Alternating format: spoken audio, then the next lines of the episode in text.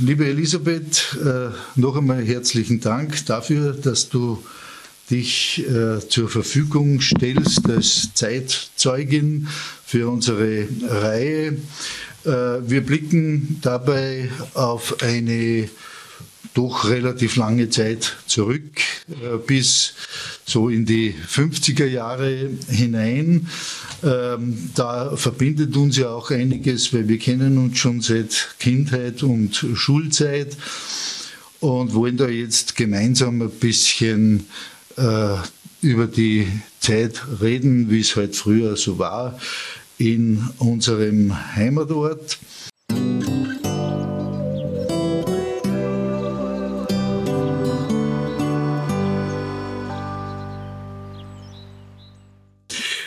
Ähm, beginnen wir mal damit, ähm, dass du ja in deiner Familie eigentlich die einzige bist, die in Badersee geboren äh, wurde, äh, während also deine Eltern ja nach Badersee zugezogen äh, sind und dann eben aus sehr geworden sind.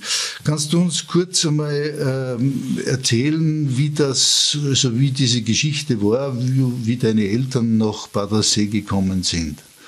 Na, da gibt es einmal eine äh, romantische Geschichte, äh, dass mein Vater gemeinsam mit Dr. Rosenkranz, ähm, ich glaube, das war 1930 nach der Promotion, beide waren sie 19, sind sie 1906 geboren, von Hinterstoder übers Tote Gebirge zum Grundlsee gegangen sind. Und sie waren so begeistert von der Landschaft. Mein Vater war schon in der so als Sommerfrischler, als Kind hier. Und haben beschlossen, also haben äh, beschlossen, dass sie hier eine Praxis eröffnen wollen. Beschlossen, sie haben das, war ihr Traum und haben das auf einen Zettel geschrieben und den Zettel in eine Flasche gegeben. Und die Flasche am Hohen Brill versteckt. Und äh, das ist noch nicht einmal so lange her, vielleicht 20, 25 Jahre oder ein bisschen länger, äh, waren Sommergäste am Hohen Brill und haben diese Flasche gefunden mit diesem Zettel. Und waren aber, haben das so mit Ehrfurcht behandelt, dass sie es nicht mitgenommen haben und das nur erzählt haben. Und ich glaube, Einheimische wollten dann raufgehen, um diese Flasche fürs Heimatmuseum auch zu holen, aber sie war verschwunden. Ähm, das ist die romantische Seite die schon, glaube ich, faktenbasiert ist. Ähm, de facto war es dann auch so, dass mein, ähm, also mein Großvater mütterlicherseits war ebenfalls Arzt und war Jude und äh, hat im Brunn am Gebirge eine Praxis gehabt und ist 38 nach Wien gegangen, wo den Krieg also auch äh, Gott sei Dank überlebt hat. Und mein Vater hat seine Praxis, also mein Vater ist gebürtiger Mödlinger gewesen, und hat seine Praxis übernommen. Und die Mutter ist dann 1942 mit den drei kleinen Kindern nach Aussee, hat vorleib, also am Anfang einmal in Oberdressen gewohnt. Das war natürlich zum Teil aus rassistischen Gründen, äh, aus rassischen Gründen, Entschuldigung, nicht rassistischen, aus rassischen Gründen. Und äh, zum Teil auch wegen der Bomben in Wien. Und der Vater hat weiter diese Praxis im Brunn gehabt. Und ich habe dann äh, nach dem Tod meiner Mutter einen Brief gefunden von dem damaligen SPÖ-Bürgermeister Josef Neumann, der meinem Vater geschrieben hat, er würde ihn sehr bitten, als Distriktsarzt nach Badersee zu kommen. Äh, die Stelle ist zu besetzen und er will einen Distriktsarzt haben, der eindeutig keine nationalsozialistische Vergangenheit hat. Und das hat natürlich mein Vater in der Konstellation eindeutig nicht gehabt. Und ja, und so ist dann der Vater hierher gekommen. Die Distriktsarztstelle war sehr begehrt, weil das war, damit war er ja auch Landesbeamter. Inzwischen gibt es diese Art von Distriktsarzt nicht mehr. Das ist 2003, glaube ich, ist das beendet worden. Die Ärztekammer möchte zwar jetzt wieder. Und ja, und war dann bis zu seinem Tod hier. Ja, er war ja ein sehr bekannter und beliebter Arzt und hat also ähm, äh, in der Bevölkerung auch, äh, gibt es noch viel Erinnerung an ihn und auch an diese Zeit. Äh, das war 1945, wie er nach äh, ja, gekommen ist. Äh, hast du da aus seinen Erzählungen irgendwie in Erinnerung, wie da die Situation war? Hat, da hat es andere Ärzte natürlich auch gegeben und äh, dann ist ja das Spital, glaube ich, ist ja dann auch gemacht worden. Äh, hast du da irgendwelche Erinnerungen aus den Erzählungen, wie das, was er ja für Situation vorgefunden hat? Naja, das, also ich kann eher von der Zeit, ist ja von 45 bis 51, wie dann geboren ist ja nicht so lange. Ich kann das dann eher erzählen, wie ich schon auf der Welt war, was ich da so irgendwie ja. mitgekriegt habe. Ähm, und das kann man natürlich mit heute sich schwer vorstellen. Ne? Der Vater ist mit einem, äh, damals diesen, leider hat er nicht aufgehoben, das wäre halt ein schöner Oldtimer, mit diesem VW Käfer mit zwei Fenstern hinten, hat er die Visiten gemacht und ähm, äh, es war natürlich, elekt also so wie heute Elektronik, irgendwie hat natürlich kein Handy gegeben und nichts, ich kann mich noch erinnern, ähm, wir waren oft schwimmen, also ich habe dann schwimmen gelernt halt am Grundlsee, dort äh, beim Laudner diese Bucht und äh, da war dann ausgemacht, die Eltern haben dann später eine Hausgehilfin gehabt, weil die Mutter auch in der Ordination war, äh, dass wenn ein Patient anruft, der, dort die rote Fahne rausgehängt wird, so eine kleine rote Fahne. Und der Vater hat halt immer ein Auge auf das Eck dort gehabt und sobald die rote Fahne da gehängt ist, haben wir alle sofort aufbrechen müssen. Also so war die Kommunikation damals, das kann man sich heute alles nicht vorstellen. Und dieser VW Käfer hat natürlich auch die steilen Straßen nicht erbockt. Es war ja von Allrad keine Rede. Ne? Und ich kann mich da an Patienten von meiner Vater erinnern, die ziemlich hoch auf einem Hügel waren, ein, ein Bauer. Und der Vater ist halt im Winter dann zu Fuß raufgegangen. Und der Sohn von dem kranken Bauern ist mit ihm mit der Rodel wieder runtergefahren. Also so, das sind so Erinnerungen, die ich an diese Zeit habe. Du bist äh, 1951 geboren, das darf man ja erwähnen, äh, und äh, bist also dann direkt also in die Nachkriegszeit hinein gewachsen als Kind. Das ist ja mir auch äh, so äh, gegangen. Ähm, die äh, Zeit, die, die Schulzeit äh, war dann also die Volksschule. Äh, in die du gegangen bist? Das war die Mädchenvolksschule. Mädchenvolksschule. Ja. Äh, die ersten zwei Jahre habe ich, also hat mich nicht sehr beeindruckt. Und die äh, dritte oder vierte Klasse, da haben wir eine Lehrerin gehabt, also das wäre heute nach pädagogischen Prinzipien undenkbar. Die hat äh, benachteiligte, es waren lauter Mädchen, benachteiligte Mädchen noch möglichst runtergemacht und Mädchen aus der bürgerlichen Schicht hervorgehoben, wie toll sie doch angezogen sind. Also pädagogisch unmöglich. Und ich habe sie dann einmal im Fasching maskiert zum Psychiater geschickt. Äh, ich glaube, ich habe nicht wirklich gewusst, was ein Psychiater ist, aber irgendwo assoziativ muss, muss das so gewesen sein. Ähm, also das habe ich in sehr unguter Erinnerung, diese Ungleichbehandlung. Ja, ähm, die Volksschule, die Mädchenvolksschule, die war ja äh, damals dort, wo heute Kindergarten ist. Ja, da war das. Ähm, und äh, du bist dann äh, nach der Volksschule ja äh, ins Gymnasium gegangen, was ja damals nicht so Selbstverständlichkeit war. Wie, wie war das? Äh, das hat mich eigentlich, das war so mein also hat mich sicher politisch geprägt, weil ich das damals sehr ungerecht gefunden habe, ähm, dass wir nur zwei in die, ins Gymnasium gegangen sind und das, also eigentlich irgendwie selbstverständlich, das war meine Freundin, die Evi Rastel, die immer die mit Abstand Beste in der Klasse war, mit lauter sehr gut. Und ich, weil ich halt das Doktordirndl war. Und da waren aber, ich, ich meine, ich war nicht schlecht in der Volksschule natürlich, aber ich war nicht die Zweitbeste, sondern da waren, waren andere vor mir gewesen. Und das habe ich als ziemlich ungerecht gefunden.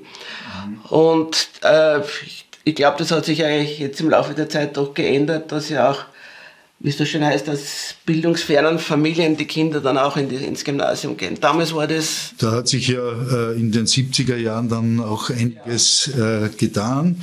Ähm, dieses Gymnasium, in das du dann gegangen bist und in das ich ja auch gegangen bin, bei mir war das eigentlich parallel äh, so der Fall das war ja das äh, sogenannte Höttl-Gymnasium äh, und das äh, mit dem Namen Höttl verbindet man ja auch äh, durchaus nicht so positive ähm, äh, Zusammenhänge und Erinnerungen.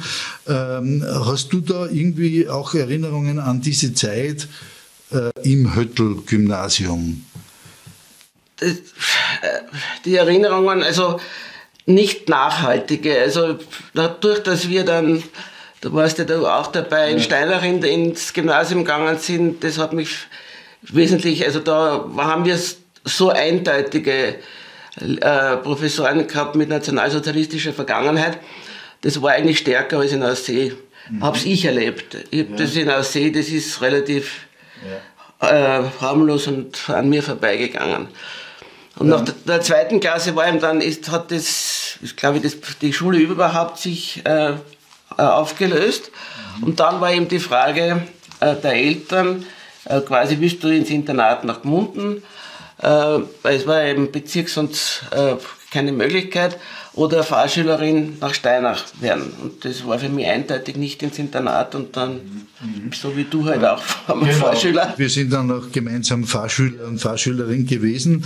Ähm, äh, zunächst äh, nur mal kurz zurück zum äh, äh, Übertritt ins Gymnasium. Das war ja damals äh, ähm, nicht ganz so einfach, auch äh, weil es eine Aufnahmeprüfung gegeben hat.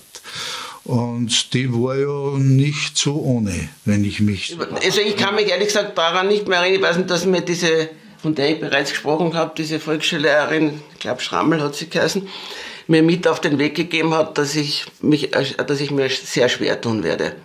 Im Leben und überhaupt. Das waren so ihre pädagogischen. Das war, ja, und das hat dich natürlich umso mehr gereizt, dann zu zeigen, dass es nicht so ist. Ne?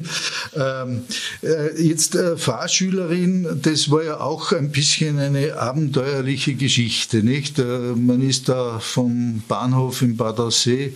Das war ja ganz anders als heute. Das kann man sich ja gar nicht mehr vorstellen. Das war ja Schotter dort, da waren ja keine Perrons, das war Schotter. Ne? Ja. Und da waren diese Personenzüge, ich meine, die muss jetzt, du hast das ja genauso ja. erlebt, die mit den offenen Plattformen. Genau. Ja. Und also ich habe es eigentlich ganz lustig gefunden, das Fahrschüler sein. Und dann beim Hinfahren sind wir oft mit dem Autobus gefahren und haben uns dann immer unheimlich gefreut im Winter, wenn vom Grimminger Lawine runtergegangen ist und der Bus nicht weiterfahren konnte. Nicht? Und dann ist im Klassenbuch gestanden, dass die Ausseher konnten wegen Lawine nicht kommen. Ja. Genau, also daran äh, kann ich mich auch erinnern. Du bist ja dann in äh, Steinach geblieben in der Schule und hast dort äh, maturiert, während ich dann wieder zurückgegangen bin ins dann neu errichtete ähm, musisch-pädagogische äh, Gymnasium. Äh, wo habt ihr damals gewohnt in der Zeit? Äh, da, wir haben gewohnt bis 67 in, äh, in der, also hat es diese Braunvillen gegeben, hinter Merzherzog Johann. Äh, und die, ich meine, es ist halt ein Wahnsinn, wenn man sich das überlegt, dass da eine Jugendstilvilla ist, geschliffen worden, wo dieser Baron Braun persönlich gewohnt hat und dann hat er noch zwei Villen gehabt und den vorderen Haus, das steht eh nach wie vor, Gott sei Dank noch immer, es war ja zeitlang, hat man gesprochen, dass das auch geschliffen werden soll, haben wir gewohnt. Mit, äh, oberhalb von der früheren Bäckerei Absalon. Das war so ein, ein, da war die Forstverwaltung, die Bäckerei Absalon und dann eben dieses äh, Braunhaus, also Braun, äh, Genau. Ähm, wir sind da jetzt so in der Zeit der äh, Übergang 50er in die 60er Jahre hinein. Und wenn wir da ein bisschen jetzt äh, uns äh, erinnern, wie war da so das Alltagsleben im Ort, wie, welche Geschäfte hat es da gegeben? Und da hat es ja sehr viele Geschäfte gegeben.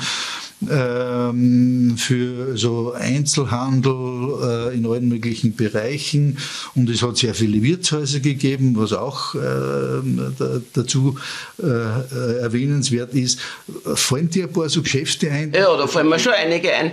Ja. Äh, da hat es erstens einmal hat's da äh, sehr viel, was jetzt durch, durch die Supermärkte alles geschluckt worden ist, hat sehr viele kleine Lebensmittelgeschäfte gegeben. Da kann ich mir die ganze Kolonialwarenhändler, das hat mich immer sehr imponiert, Traummüller. Dann hat es zwei Buch- und Papiergeschäfte gegeben, Löcker und Klimitsch. Dann hat es zwei Drogerien gegeben, Rastl und äh, in der Ischlerstraße, fällt mir da aber momentan nicht ein. Gibt's, Gott sei Dank, die gibt es noch. Mhm. Äh, und dann hat es was, äh, der Hollwöger, der war ja ein, ein Faktotum, der Hollwöger wo man ja wirklich alles gekriegt hat, was man gerade braucht hat. Nicht? Ob das jetzt irgendwas für ein Handwerkzeug oder, oder alles hat es. Spielzeug hat es auch gegeben, kann ich mich erinnern, in diesen grauen Schachteln, die da aufgetürmt waren im Geschäft. Ja, ja. Und er mit dem blauen Mantel. Ja, mit dem Geschäftsmantel, ja, ja. Und dann hat es noch eine äh, kleine Molkerei gegeben ah, in der Ischlerstraße. Und dann hat es natürlich den Konsum gegeben. Dann hat es auf dem äh, Klometzki-Platz den List gegeben. Dann, wo jetzt, äh, wann ist das der Hartlauer, wo jetzt, äh, glaube ich, wo der ja. Weber war? Wo die Weber, ja, ja, ja, ja, ja genau. Also da waren X-Geschäfte, Krakesch und, und. Es hat einen Kohlenhändler, zwei Kohlenhändler hat es gegeben, äh, kannst du dich erinnern? Also der äh, Hützelsauer. Genau, Hützelsauer. Und, und der andere, das war der Kohlenhändler Renner. Ja. Äh, mit seinen berühmten uralten Autos. Das habe ich als Kind immer so bewundert, diese Autos aus den 30er Jahren, die da gestanden sind, die LKW, die alten.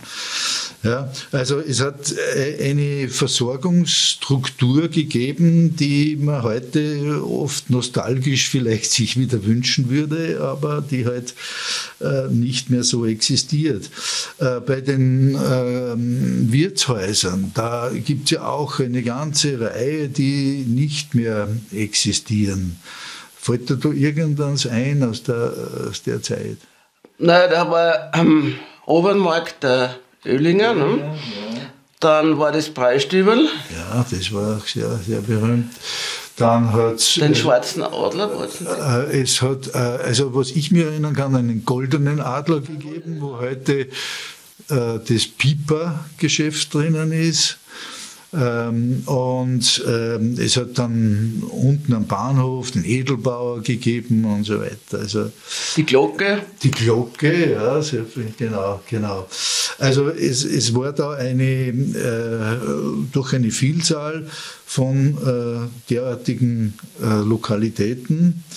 Ähm, geben tut es natürlich noch nach wie vor den Lewan und den Stremberger. Nicht? Die sind ja damals auch schon gewesen. Äh, Darf ich nur einen Moment, ja. dabei, wenn man sich das vorstellt, das ja. es hat drei Fleischhauer gegeben. Ja, sehr, ja. Und ich glaube vier Bäcker. Bäcker. Ja, ja. ja. Drei Fleischhauer, es war der Eidelhuber. Der Eidelhuber, der Stremberger. Äh, Stremberger, da, da hat es ja auch ein Gasthaus dazu gegeben. Ne? Und äh, dann hat es noch gegeben den Eibel. Genau. Eibel, der war ja in Aldersee ja auch. Nicht? Und, und dann ja, drei, drei Fleischer hat es gegeben. Ja. Und die Bäcker? Ja. Es gab genau. Klakel, ja. Rauch, Absalon, ja, Schlögel. Schlögel. Ja. Ja, ja also man, äh, je mehr man darüber nachdenkt, umso mehr werden es eigentlich. Ähm, wenn wir jetzt ähm, mal schauen, wie es mit der ärztlichen Versorgung ausgeschaut hat in der Zeit, ähm, wie viele Ärzte hat es eigentlich damals gegeben? Also äh, den Dr. Welzig natürlich und dann äh, den Dr. Dr. Rosenkranz, das war der Salinenarzt. Ja. Äh, hm. Dann hat's, denn da hat mir hat bei uns keine Rolle gespielt, also eben der Familie natürlich. Der Dr. Robko, ich glaube, dass der auch nicht wahnsinnig viele Patienten gehabt, das weiß ich nicht. Ähm, jetzt fällt mir ein Ärzten. Dr. Hofer wollte. Dr. Hofer, Entschuldigung, denn der war natürlich ja. den hat es gegeben. Ja, also es war, und es hat äh, auch einen Zahnarzt gegeben äh, und den Wilflinger. Der und der, der Wilflinger und der war Dentist und die Frau vom Dr. Grosch war auch Dentistin. Ja, ja. Also man, wie, wenn man jetzt so, so mal schaut, wie, wie war da die ärztliche Versorgung? War die eigentlich so, dass man sagen kann, da war eigentlich die Bevölkerung gut versorgt, auch für alle möglichen äh, äh Bedarfe?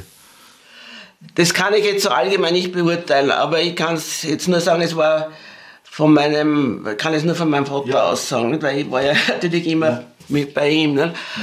Äh, wobei die Familie bei ihm, also die hat, war erst so ab 39 Grad Fieber krank. Das ist, also, äh, das hat er zu Hause nicht mehr sehr gutiert, wenn dann was krank war. Aber der Vater hat einfach seine Patienten dafür, hat er alles getan. Nicht? Also, auch wenn die Geschwister aus Gmunden kommen sind, die Geschwister sind ja in Gmunden ins Gymnasium gegangen, äh, und wir am Sonntag da beieinander waren, ist ihm plötzlich eingefallen, dass ein Patient so eine schwere Lungenentzündung hat, er muss den anrufen, wie es dem geht. Mhm. Und einmal ist er nach Aldersee gefahren in der Nacht und, und ist da bei der Wienbrücken auf dem Pfeiler irgendwie äh, also kollidiert. Und äh, das war völlig unwichtig. Es, er ist zum Patienten weiter. Wie er das gemacht hat, weiß ich nicht, aber er ist zum Patienten, der war zu versorgen. Und dann viel später, am nächsten Tag in der Früh, ist das Auto mit rangekommen. Mhm. Also es war damals ein äh, sogenannter Hausarzt oder niedergelassener Arzt, wie das heute äh, immer wieder heißt, war schon also eine rund um die Uhr äh, Herausforderung. Absolut. Also bei meinem Vater ja. war es so, bei er natürlich, er hat das, ich weiß nicht, ob es alle so getan haben, aber er hat das so mit, mit hundertprozentigem Einsatz gemacht. Mhm. Äh, er wäre selber, glaube ich, noch krank zu jemandem hingegangen, damit er den versorgen kann. Ähm, äh, er hat ja nicht nur äh, unter Anführungszeichen äh, das ärztliche Geschäft betrieben, sondern er war ja auch sehr aktiv in sozial, sozialer Hinsicht. Also Stichwort äh, Rotes Kreuz. Äh, und äh, dann auch äh, im kulturellen Bereich, äh, etwa das katholische Bildungswerk. Also vielleicht kannst du auch über diese Dinge ein bisschen was erzählen, also Rotes Kreuz, was... Also äh, mein Vater war, was ich gehört habe, der längste Ortsstellenleiter im Badersee. Äh, ich glaube knapp 20 Jahre oder so.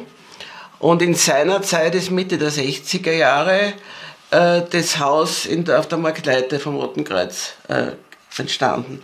Vorher hat es eine Garage gegeben im Dauerhaus mit einem Rettungswagen.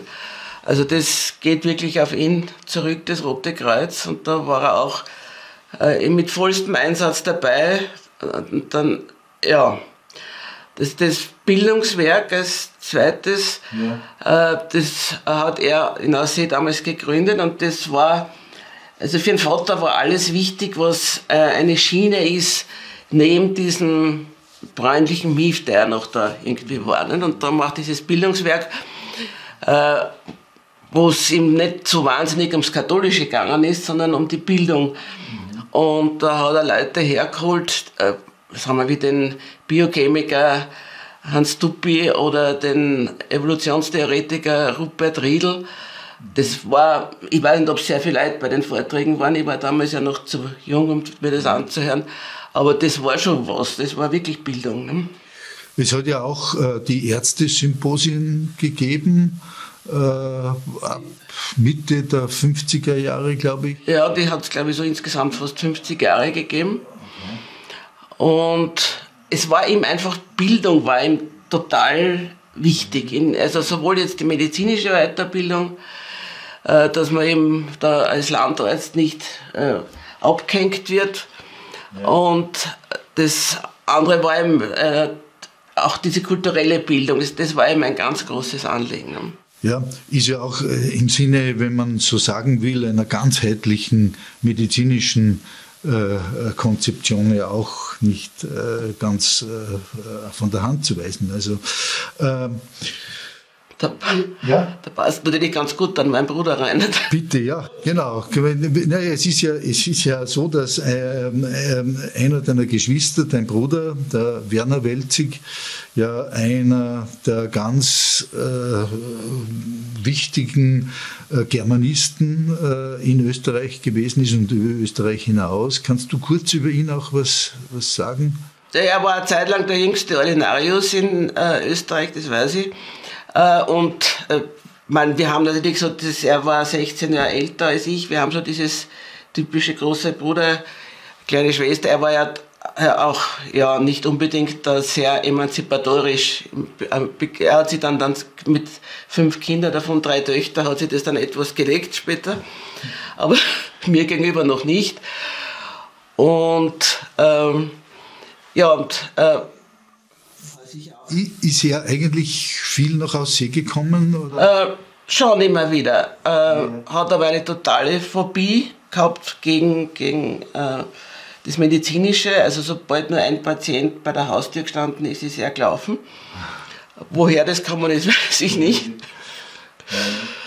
Und ja, und dann war er eben über zehn Jahre Präsident der Akademie der Wissenschaften. Das genau. War schon eine. Ja, ich habe ihn ja auch persönlich als äh, Student erleben können und äh, war also sehr beeindruckt, ähm, weil er doch eine wirkliche Autorität in jeder Hinsicht äh, gewesen ist. Können wir noch kurz auf die ärztliche oder medizinische Versorgungssituation dieser Zeit zu sprechen kommen, muss man natürlich auch das Krankenhaus erwähnen, das es in Badersee damals gegeben hat an der Grundlseer Straße. Ähm, äh, wie ist da äh, deine Erinnerung, beziehungsweise wie ist dein Vater sozusagen, äh, wie war das Verhältnis zum Krankenhaus und zur Leitung dort? Das war ein sehr gutes Verhältnis. Also äh, mein Vater und der Primar Zeilinger haben durchaus ein amikales Verhältnis gehabt. Das auch die ganzen Familien. Also wir waren das waren, wir haben Tante und Onkel gesagt und, und mit den beiden Kindern von ihm waren wir auch gut. Ähm, und da war, äh, hat war sicher eine starke Verbindung, auch, auch wieder die Kultur. Ich weiß, am Sonntagvormittag war immer der Anruf von entweder vom, von Zeilinger zu meinem Vater oder umgekehrt, was heute für Philharmonisches Konzert im Radio ist. Mhm. Und da hat man sich dann darüber irgendwie ausgesprochen die haben eine, so, so verschieden sie waren, sie waren ja ganz verschieden vom Typ her, ne? der, mhm. mein Vater und der Primar Zeilinger, aber sie haben eine Wellenlänge irgendwo gehabt. Und äh, damit also auch ist sozusagen die, das Verhältnis, ich verwende jetzt den aktuellen Begriff niedergelassener Bereich und äh, Krankenhaus war ein sehr äh, konstruktiv ist. Ja, durchaus. Also mein Vater ist dann, wie er eben so war, ist seine Patienten immer wieder besuchen gegangen ins Krankenhaus. Das, das war ja, das, das war ein gutes Verhältnis. Ähm, e-, eine Sache muss auch hier noch äh, in Erinnerung gerufen werden, äh, die Mutterberatung, die ja äh, damals auch, äh, die es gegeben hat. Und da hast du ja sicherlich auch noch ein bisschen was dazu zu sagen. Also welche Bedeutung das gehabt hat, ist ja was in der Zeit schon sehr bemerkenswert. Das hat zu den Agenten eben des Distriktsarztes äh, ich weiß nicht, ob das vorgeschrieben war oder, oder ob das mein Vater gemacht hat, das, das kann ich nicht sagen, da hätte ich mehr recherchieren müssen. Jedenfalls, das, das hat mein Vater sehr gern gemacht. Ich glaube, das war so 14-tägig. In der alten Expositur war die Mutterberatung. Und äh, es hat so zwei Pole gegeben, die er also als Distrikt, das hat er als Distriktsarzt sehr gern gemacht, was er am wenigsten gern gemacht hat, abgesehen von den Totenbeschauern, die er auch machen musste, äh, waren die Akkutests in der Nacht. Mhm. Äh, das war ihm immer höchst wieder, wenn der Polizist mit einem äh, einem leicht angetrunkenen vor der Haustür gestanden ist wegen einem Alkotest. Und dann sind einige davon am nächsten Tag wiedergekommen, aber nicht noch einmal das Blut abnehmen könnte. Ne? Was natürlich nicht geschehen Was nicht geschehen ist, natürlich. Ja, äh, Elisabeth, jetzt äh, gehen wir jetzt äh, in der Zeit ein bisschen weiter. Äh, du bist dann ja äh, von Aussee weggegangen und äh, zum Studium und in die berufliche Tätigkeit. vielleicht kannst du uns da ein bisschen was dazu erzählen. Ich habe ein Jahr Medizin gemacht, obwohl mein Vater, das rechne ich im Hoch an, von Anfang an immer gesagt hat, der glaubt nicht, dass das das Richtige für mich ist. Da hat er mich offenbar gut gekannt und ähm, habe dann gewechselt zu Germanistik, Kunstgeschichte und war immer auf Schreiben und Lesen. Das waren meine beiden Bereiche.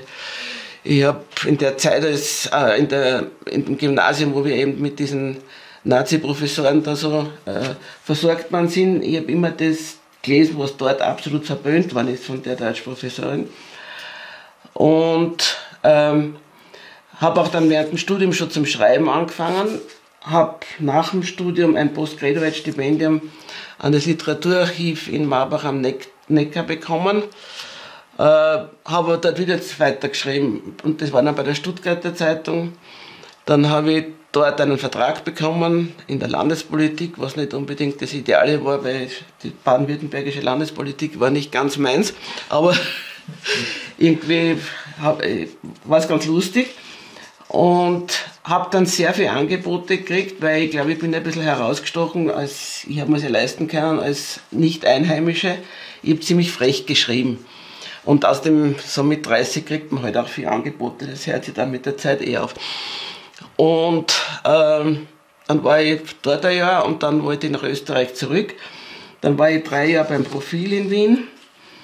Und dann war ich bei der kleinen Zeitung. Äh, und das war, die hab, da muss ich wirklich sagen, das war unter, vor allem unter dem damaligen Chefredakteur Fritz Schoklich und auch seinem Nachfolger Kurt Wimmer, die haben mir sehr viel Freiheit gelassen und ich habe dabei die Möglichkeit gehabt, ich habe ein paar Bücher geschrieben und konnte auch in der Zeitung weitgehend das machen, was ich wollte. Das waren immer so äh, Menschenbilder, biografische Geschichten in die Richtung. Und äh, und ich habe dann ein, so äh, ein, ja, mir freigenommen und war in äh, Stanford in Kalifornien. Wo ich dort habe ich dann auch wieder nicht in einer Zeitung geschrieben, sondern habe dafür ein Stipendium gekriegt, dass ich eine Broschüre mache über Öffentlichkeitsarbeit an den amerikanischen Universitäten. Und du hast ja auch mehrere Bücher geschrieben, sei bitte nicht unerwähnt. Ähm, und ähm, immer biografische, also so in, äh, biografisch, also auch über äh, Frauen ähm, in der Geschichte, nicht, die, die ja oft äh, nicht so beachtet worden sind. Und das ähm, äh, hast du eben hier versucht auch entsprechend äh, zu kompensieren. Ähm, du bist dann ähm, äh, nach Badossier zurückgekommen, äh, so zur Jahrtausendwende, wenn ich das richtig äh, Ja, meine Mutter ist 2004 gestorben. Opa ist 94 Jahre alt geworden, da war ich natürlich dann immer mehr auch in Aussee. Ne? Ja. Und dann war klar, dass ich das Haus meiner Eltern bekomme. Und die Frage war entweder das Haus oder das Haus verkaufen, aber ein Haus einfach leer stehen lassen, dann das ist also wird es kaputt, sonst gar nichts. Ne? Und dann war irgendwie die Überlegung, eben wirklich ganz herzuziehen und ja, eigentlich bereue ich es auch nicht. Das ist äh, Du hast dann äh, natürlich, wie es auch in deiner Natur äh, liegt, nicht hier einfach die, die es bequem gemacht, sondern bist unbequem geworden, wenn ich es mal so ausdrücken darf, im positiven, im konstruktiven Sinn in der Kommunalpolitik. Ähm, kannst du kurz uns äh, erklären oder erzählen, wie du da in die Kommunalpolitik äh, gekommen bist? Ja, sehr, sehr einfach, indem mich der Gottfried Hochstädter angerufen hat und gefragt hat, ob ich Lust hätte, zu den Grünen zu kommen. Und ich glaube, er war sehr erstaunt, dass ich ohne viel herumzureden gesagt habe, ja. Mhm. Das war er nicht gewöhnt. Und dann, äh, ja, dann war ich eben bei den Grünen. Dann ist Hochstädte, war damals schon etwas kränklich. Äh, eigentlich wollte man seinen Gemeinderatssitz sofort übergeben, aber ich gesagt, das geht nicht, ich habe überhaupt keine kommunalpolitische Erfahrung. Und dann ist er krank geworden, dann habe ich es doch übernehmen müssen, dann war ich eben ziemlich lang äh, allein im Gemeinderat und dann ist er noch einmal zurückgekommen und es ist so ein bisschen hin und her gegangen, ja. bis ich dann endgültig, ich glaube, das war endgültig, war ich sicher so acht Jahre dann Gemeinderätin. Äh, ja, so von 2012 weg. Nicht? Wenn wir, äh, äh, jetzt bist du da ja sozusagen in der Opposition äh, gewesen und äh, wie, wie ist da die Situation der Opposition im Gemeinderat? Hat man da was zu, äh, wird man da überhaupt gehört oder wie? Also als Opposition, das Problem ist die absolute Mehrheit. Ne? Weil gegenüber einer absoluten Mehrheit kann man eigentlich, ja, man kann Kopf stehen und es kann der absoluten Mehrheit egal sein. Ne? Äh, wir haben dann Gott sei Dank war ich dann nicht mehr allein. Wir waren dann bei der nächsten Wahl waren wir drei Mandate. Das war schon ein bisschen eine mehr. Aber äh, als Opposition, das Wichtigste als Oppositionspolitiker, die Politikerin, ist, dass man völlig unabhängig ist. Sobald man eine geringste Abhängigkeit zur Gemeinde hat, kann man eigentlich nichts mehr machen. Und äh, man muss einfach ein paar Eigenschaften, glaube ich, mitbringen. Man äh, muss, man muss mutig sein, man muss sich was trauen und man darf ja auch nicht irgendwie äh, darauf angewiesen sein, geliebt zu werden. Man wird nicht geliebt. Absolut nicht. Ne? Und das muss man aushalten. Und äh, wer das, ja, das, ist, das sind so, der Schmusikurs ist für nichts, ne? den kann man vergessen. Äh, und so wie die Opposition, also wie, wie sich das darstellt, muss, müsste man eigentlich bei jeder Gemeinderatssitzung einen ordentlichen Wirbel machen. Das ist natürlich nicht sehr angenehm, wenn man dann immer die Böse ist, aber anders geht Opposition in meinen Augen nicht. Ähm es gibt ja mehrere Themen, die äh, sehr stark auch mit äh, dir und deiner Tätigkeit verbunden sind und die dich auch sehr beschäftigt haben. Kannst du uns vielleicht da ein bisschen, also ich sage nur Stichwort äh, Traumgalerie oder ähm, Reiterplateau oder sowas, kannst du uns du ein bisschen was erzählen jetzt ohne irgendwelche interner zu, äh, auszubreiten, aber wie, wie, was, was ist da eigentlich alles angestanden an? Ja, das war der erste Punkt, war eben das Reiterer Plateau.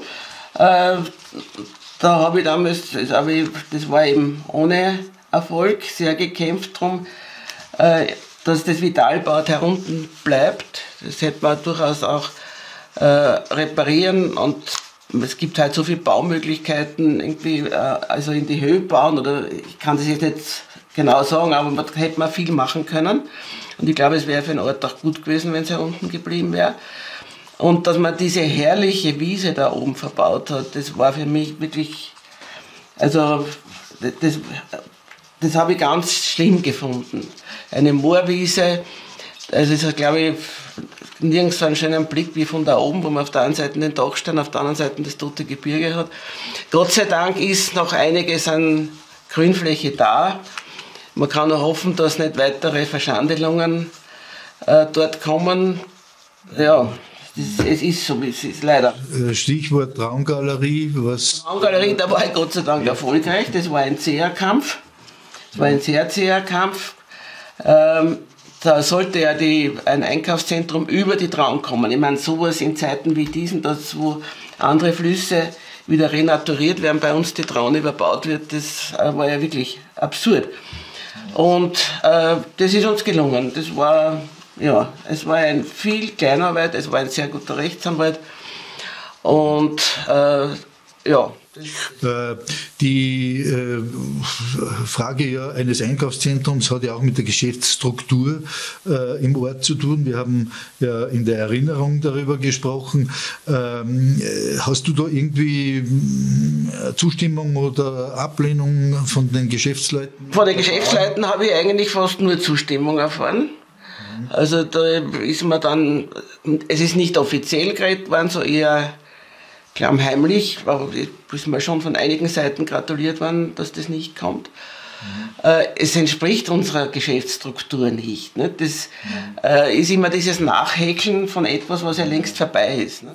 Ja, ja. Äh, dann noch äh, ein Thema, das natürlich aktuell auch sehr wichtig ist, äh, Krankenhaus. Äh, bist du da irgendwie befasst gewesen mit der Frage äh, des Krankenhauses neu und, und so weiter? Bin ich nicht befasst, es ist schon wieder, also jetzt nachher. nachher.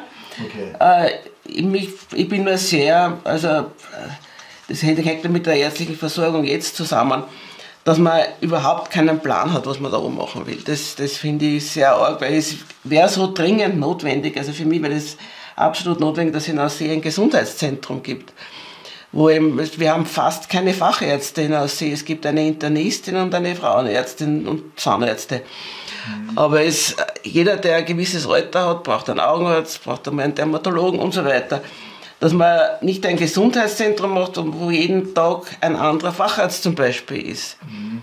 Dass wir auf Liezen und Ischler angewiesen sind, das ist also... Also da äh, sind schon Defizite zu orten. Ähm, äh, ein Thema noch, äh, das auch natürlich immer wieder aktuell ist und virulent, vor allem im Sommer, die Verkehrslösung, äh, Umfahrung und solche Sachen. Hast du damit irgendwas zu tun gehabt? Bist du mit dem befasst? War ich nicht befasst, aber das wäre natürlich dringend notwendig. Nicht? Das Im Sommer, wenn du, ich sehe es ja, nachdem ich mitten im Ort lebe. Ja. Äh, aber das ist wieder schon gerade seit den 60er Jahren, nicht? was da waren. Da ist, ist offenbar, ja.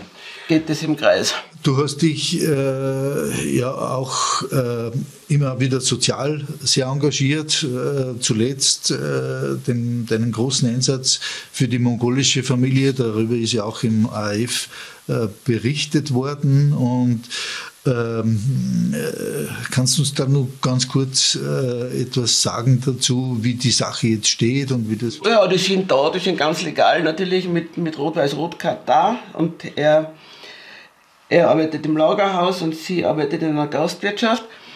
Äh, und die Kinder gehen in die Schule, der Ältere in, den, äh, in die, wie heißt das jetzt, neue Mittelschule. Neue Mittelschule. Und der Kleinere in die Volksschule und die ganz Kleine geht in den Kindergarten. Und für mich war der, warum ich mich so engagiert habe, ich habe die Leute einfach mögen von Anfang an. Und äh, ich habe diese Abschiebung mitgekriegt und die war für mich sowas von äh, einschneidend negativ, was ich da erlebt habe.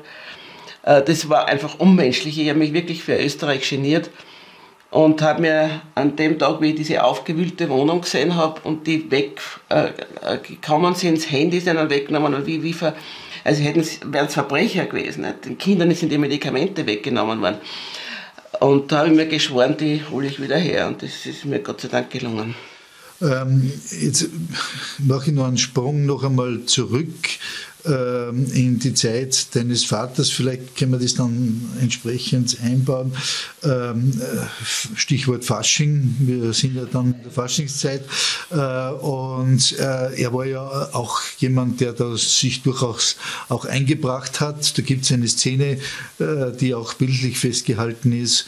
Kannst du die ganz. Ja, nein, mein Vater war kein Faschingsmensch in dem Sinne. Er, war, er konnte sehr lustig sein. Er ist auch gern, ganz gern auf Bälle gegangen. Also Vorball und Steirerball, das ist ja, gibt es viele Fotos davon. Aber am Fasching selber, im Fasching selber hat es immer ein Ritual gegeben. Am Fasching Montag, wenn die Trommelweiber, Trommelweiber da vom Rathaus runtermarschiert sind, ist der Fahnenträger vorne, ich glaube, das war der Winkler, äh, vor, der, vor dem Ordinationsfenster, mein Vater hatte die Ordination Hauptstraße 51 im ersten Stock gehabt, stehen geblieben und die Mutter hat am Freitag vorher schon so eine Grenze von, ich glaube, Knackwürsten waren es, oder, also Würsten halt gekauft und der Vater hat auf die Stange die draufgehängt und das war halt dann mit großem Dusch. Das war ein Ritual immer am Faschingmontag. Ähm, ja, äh, unsere Zeit ist jetzt schon abgelaufen, wenn ich das richtig sehe. Und äh, wir müssen jetzt zum Schluss kommen. Äh, Elisabeth, äh, von der Vergangenheit in die Zukunft geschaut, äh, was äh, würdest du dir wünschen äh, für die Entwicklung des, also der, der Gemeinde Bad Aussee für die Zukunft? Kannst du da vielleicht ein paar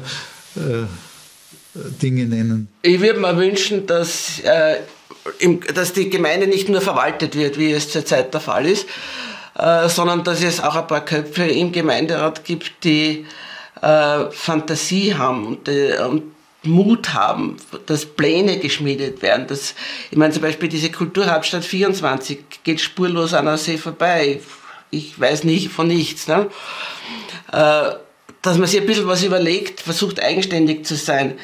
Äh, dass man auch über den Tellerrand drüber schaut und sich vielleicht bei anderen Orten ein bisschen was abschaut.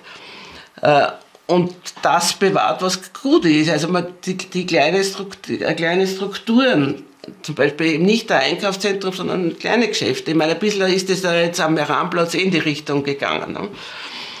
Äh, und sich nicht ausruht auf, ja, wir sind wir. Ne? Ein Punkt wäre mir noch wichtig auch, dass, dass man endlich aufhört, diese Investoren äh, Gläubigkeit, die ja fast schon an Hörigkeit grenzt und sich traut, eigenständig zu sein. Äh, ich weiß nicht, ich glaube noch immer nicht durchschaut, dass die Investoren nichts investieren, sondern die wollen ja was. Die wollen, machen ja hier ihre Geschäfte. Und denen ist auch See letztlich wurscht. Und dass man bei sich bleibt, das halte ich für wichtig. Und die Investoren sollen sich woanders das Geld holen. Ein Thema, das dich ja auch äh, sehr beschäftigt hat, ist der Sommersberger See. Vielleicht äh, dazu auch noch ein paar Worte. Ja, das tut mir wirklich zutiefst weh, dass der Sommersbergsee nicht für die Öffentlichkeit gerettet worden ist. Das wäre möglich gewesen. Aber da war einfach äh, auch zu wenig Interesse seitens der Gemeinde da. Das hätte man längerfristig planen müssen. Da waren zu viele persönliche Animositäten zwischen dem Bürgermeister und dem Bauern. Das hat man seit Jahren vorher schon gewusst, dass der in finanziellen Schwierigkeiten ist. Es wäre mit Sicherheit die Ausseherbevölkerung bereit gewesen, da mitzumachen bei einem äh, äh, Kraut, äh, wie, heißt das? Jetzt fällt mir nicht ein, das Wort. Crowdfunding. Crowdfunding, ja. ja. Äh, wäre sicher Bereitschaft da gewesen. Aber das hat man einfach schleifen lassen. Und das, äh, was daraus geworden ist, das haben wir ja zum Teil alle mitgekriegt. Es ist ein, ein Juwel für Österreich, äh, für Aussee damit verloren gegangen und das ist jammerschade. Ja. Äh, du, ich bin sicher, du wirst immer äh, den kritischen Blick und deine mahnende Stimme äh, behalten. Und in diesem Sinne darf ich mich auch ganz herzlich äh, bedanken dafür, dass wir jetzt die Gelegenheit gehabt haben, über die Vergangenheit und auch ein bisschen über Gegenwart und Zukunft zu sprechen. Und wünsche dir alles Gute und wir bleiben in Verbindung. Dankeschön.